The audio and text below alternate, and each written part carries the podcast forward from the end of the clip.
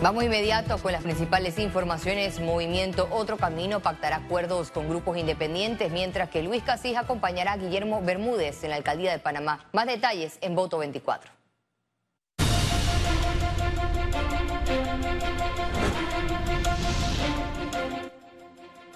Continuamos con más información. Y en este momento el partido Movimiento Otro Camino Panamá y la coalición Vamos pactaron un acuerdo parcial para las elecciones 2024. En la búsqueda de controlar los gobiernos locales, los candidatos a representantes y alcaldes, además de la Asamblea Nacional, esa será la estrategia política junto a otro camino, tomando en cuenta que no existen alianzas entre partidos y grupos independientes, sino acuerdos. Y es que la coalición Vamos y el movimiento Otro Camino va a trabajar en equipo en ciertos lugares del país para así incrementar las posibilidades de ganar de candidatos a nivel nacional. Nos hemos puesto, de acuerdo en lugares importantes del país, como por ejemplo Panamá Centro. Nos hemos puesto en acuerdo en lugares como Taboga, Penonomé, Chame, San Carlos, Barú, entre otros lugares importantes. Porque nada hacemos apoyando personas si en política no logramos que sean elegidos para desde los cargos llegar a las transformaciones. Este ejercicio, este ejercicio parte de un gran desprendimiento un desprendimiento de parte y parte. En el encuentro no se descartó que el diputado Gabriel Silva sea el compañero de fórmula del candidato presidencial Ricardo Lombana. Ahora mismo nosotros no estamos conversando sobre nóminas presidenciales y sobre ese tipo de cosas. Habrá tiempo, las conversaciones continúan y no tengan la menor duda de que le anunciaremos al país un compañero o una compañera de fórmula que represente los mismos valores ciudadanos que usted ve representados en esta mesa la mañana de hoy. ¿Tampoco se que sea señor Silva? Esa, y esa pregunta para el señor Silva. Otro camino tiene hasta finales de octubre para escoger al candidato a vicepresidente, Félix Antonio Chávez, Econius. Este miércoles, la diputada del PRD y aspirante a la presidencia por la libre postulación, Zulay Rodríguez, confirmó su postulación a la alcaldía por el partido realizando metas. Se conoció que Rodríguez hará el anuncio este jueves 28 de septiembre de forma oficial. Informó que mantiene sus aspiraciones como diputada por la libre postulación y candidata a la presidencia de la República. La Alianza por un Mejor Panamá, lo bueno viene, confirmó que Luis Casís se une al panameñista Willy Bermúdez como candidato a vicealcalde. Hoy consolidamos nuestra candidatura a la alcaldía rumbo al 2024, sumando no solo a un independiente, sino a alguien que ha realizado un inmenso trabajo social, indicó Bermúdez. El candidato a la presidencia por la libre postulación, Melitón Arrocha, sostuvo que la lucha contra la corrupción y el narcotráfico fueron los temas que motivaron su acuerdo con el partido País. Hay varios. Por ejemplo, la lucha frontal contra la corrupción. Ese es un tema muy importante. La visión de que el matrimonio debe ser la figura convencional de un hombre y una mujer. De la necesidad de reformular las bases del Estado y de esa manera fortalecer la gobernabilidad democrática. Luchar frontalmente contra el narcotráfico y especialmente en la penetración de la narcopolítica dentro del sistema de elecciones populares.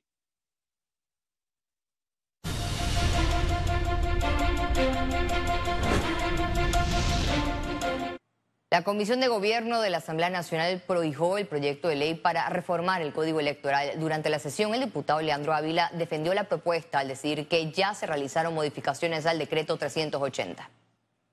Yo pregunto si el destiempo, el fuera del tiempo, no es igual para el decreto que, que hace eh, los magistrados del Tribunal Electoral. O sea, los magistrados del Tribunal Electoral sí pueden trabajar por decreto, y eso es válido, pero la Asamblea tiene que paralizarse porque según ellos no, eh, no estamos en el tiempo.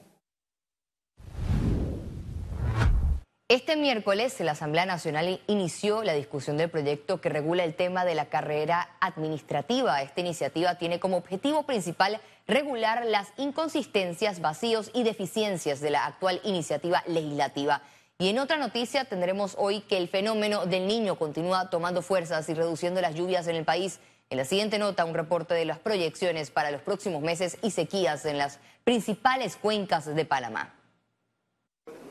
uno. Entre enero y agosto del 2023, en Panamá hubo hasta 30% menos de lluvias, razón por la que proyectan que el fenómeno del niño estará pasando de moderado a fuerte entre noviembre del 2023 y enero del 2024. Así lo reportó un informe del Instituto de Meteorología e Hidrología en conferencia de prensa. Dos cuencas más afectadas son los ríos, la cuenca eh, de los ríos entre Changuinola y Cricamola y la ubicada en Bocas del Toro, ubicada en Boca del Toro, y la del río Zambú en Darién. Los cursos de agua se alimentan de precipitación.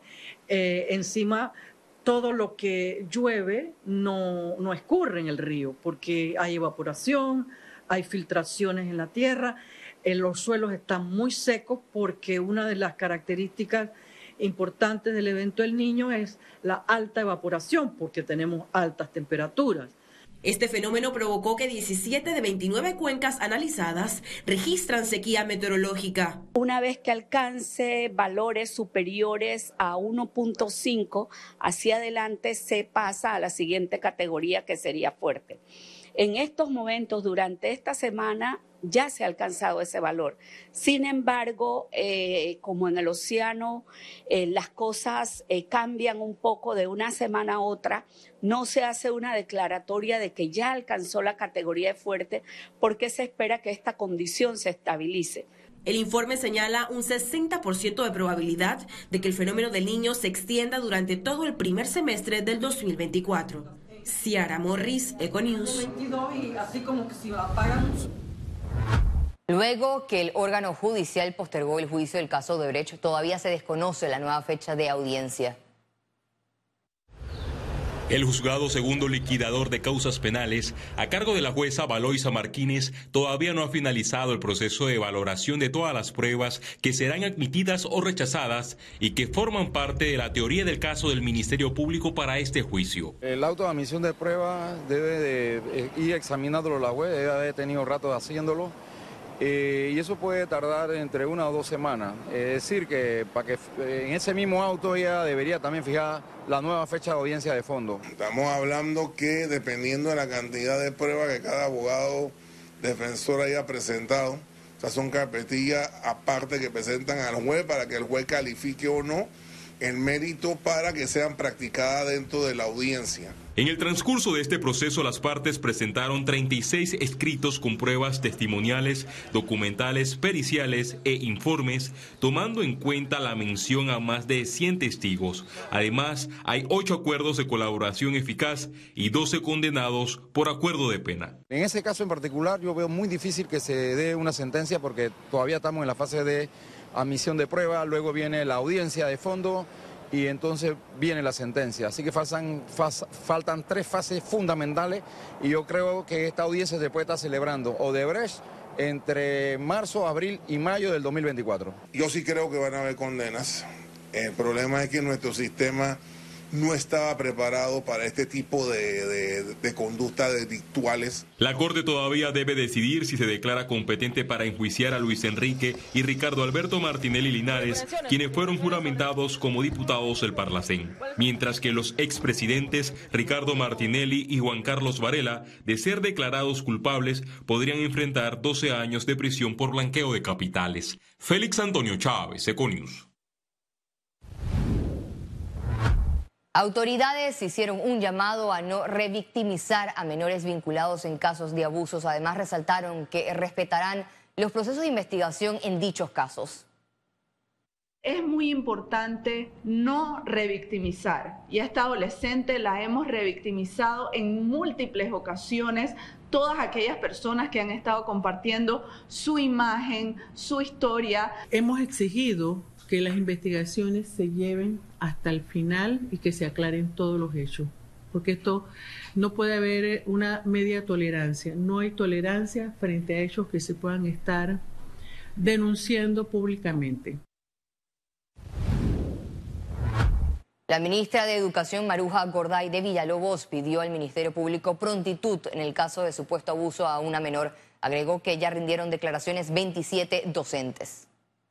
Yo sí le puedo adelantar de la información que tenemos en nuestro director regional que ayer las docentes, los docentes que fueron parte de la actividad ya dieron sus declaraciones y definitivamente estamos con esa esa necesidad de conocer prontamente los resultados de esa investigación y que, y que las autoridades puedan definir la responsabilidad de la supuesta eh, situación que se dio de agresión sexual y poder este, hacer valer la ley.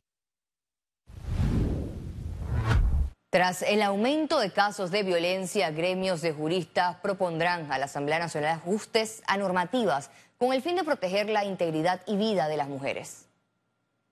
Nosotros como Colegio de Abogados tenemos una Secretaría de la Mujer, em, una comisión que está muy activa en este tema y ha hecho investigaciones y demás. Y pronto vamos a tener unas iniciativas eh, legislativas, el Colegio de Abogados la tiene, como iniciativa ciudadana para presentar algunas modificaciones de normas que sean un poquito más estrictas referente al tema de la mujer.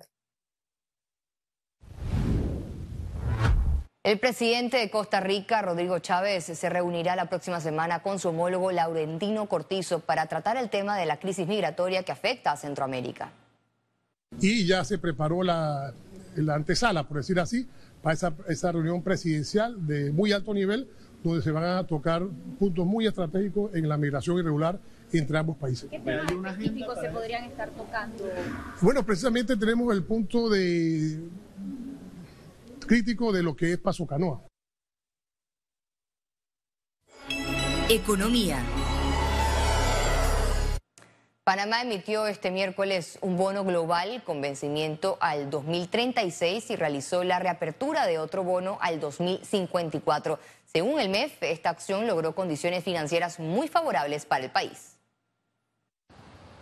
Este miércoles el gobierno de Panamá salió al mercado de capitales internacional para realizar una nueva emisión de bonos y una reapertura de otro. La emisión de bonos va a ser por eh, mil millones, que fue la autorización que tenemos nosotros del Consejo de Gabinete y la reapertura de bonos, eh, eh, vamos a ver cómo también se comporta el, mercado con respecto a esa reapertura, así que esperamos tener no menos 200, 300 millones. Estas declaraciones se dieron durante la conferencia regional sobre la implementación de registro de beneficiarios finales. Alexander detalló en qué utilizarán los fondos. Generalmente, cada vez que uno va al mercado de capitales, eh, la idea es asegurar los recursos que nosotros necesitamos para que podamos manejar muy bien el flujo de caja. Los compromisos son uno, la parte que tiene que ver con las operaciones del gobierno, y dos también la parte que tiene que ver con el financiamiento de las inversiones. Así que son ambas cosas. El ministro no descarta una nueva salida al mercado antes de terminar este gobierno para prefondeo y hacer frente al servicio de la deuda pública.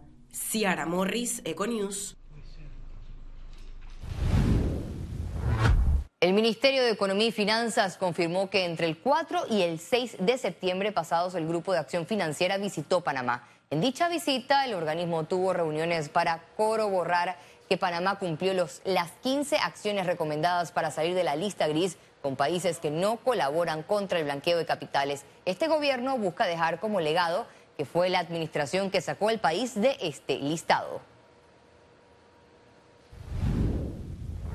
La Asamblea Nacional aprobó este miércoles en tercer debate el presupuesto general de la Autoridad del Canal de Panamá para la vigencia fiscal 2023-2024, el cual asciende a más de 4 mil millones de dólares. La aprobación contó con el administrador del Canal de Panamá, Ricardo Vázquez, y el ministro para Asuntos del Canal, Aristides Rollo.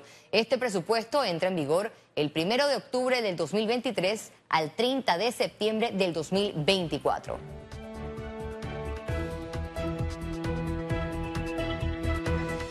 Al regreso, internacionales.